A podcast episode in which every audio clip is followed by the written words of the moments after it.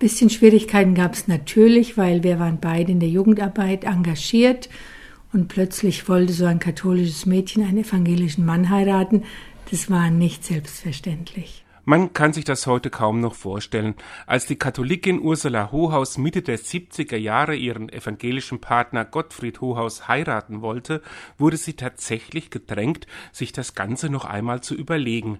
Und auch in der evangelischen Welt war so eine konfessionsverschiedene Ehe, so hieß das damals, nicht ganz selbstverständlich.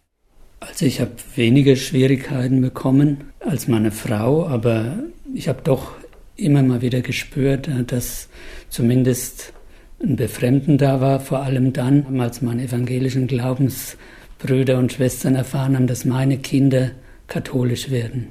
Das wurde nicht offen äh, angeprangert, aber ich habe das unterschwellig schon oft spüren müssen dann, dass ich der Teil war, der nachgegeben hat bis heute ist es so, dass sich die Ehepartner vor der Hochzeit entscheiden müssen, wie sie ihre Kinder einmal taufen lassen wollen, denn eine ökumenische Taufe gibt es nicht, nur die gegenseitige Anerkennung des Sakraments.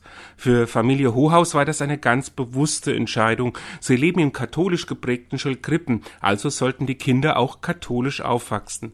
Doch nach fast vier Jahrzehnten können sie auch ein wenig stolz feststellen, dass die Kinder zu beiden Kirchen einen Bezug entwickelt haben. Das ist eigentlich bis heute erhalten geblieben, dass unsere Kinder auch mal in den evangelischen Gottesdienst mit mir gehen oder wir gehen zusammen in den katholischen.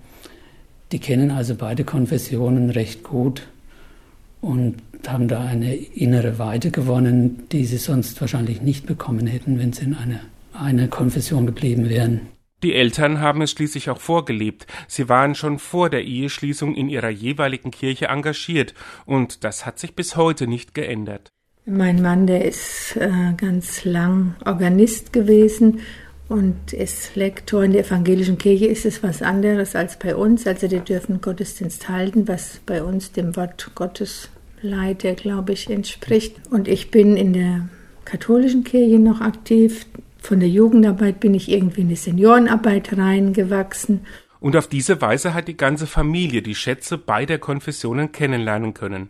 Bei Frau Hohaus war es die Entdeckung der Liebe zum Wort Gottes, das bei den Evangelischen schon immer eine große Bedeutung hatte. Ihr Mann hat sich mit dem Symbolreichtum der katholischen Kirche angefreundet. Zum Beispiel finde ich es schade, dass wir evangelischen Christen uns nicht mehr bekreuzigen. Luther hat es ja noch gemacht.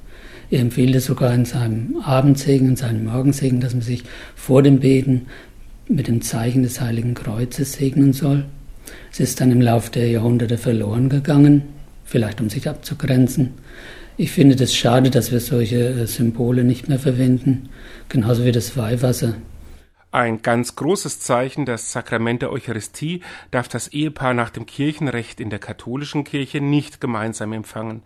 Der Seelsorger vor Ort kennt Herrn Hohaus zwar als praktizierenden Christ und hat ihn deshalb auch eingeladen, an der Kommunion teilzunehmen. Ich habe das trotzdem hier am Ort nicht gemacht, einfach aus Rücksicht auf die anderen Gottesdienstteilnehmer, die da vielleicht Anstoß dran nehmen könnten.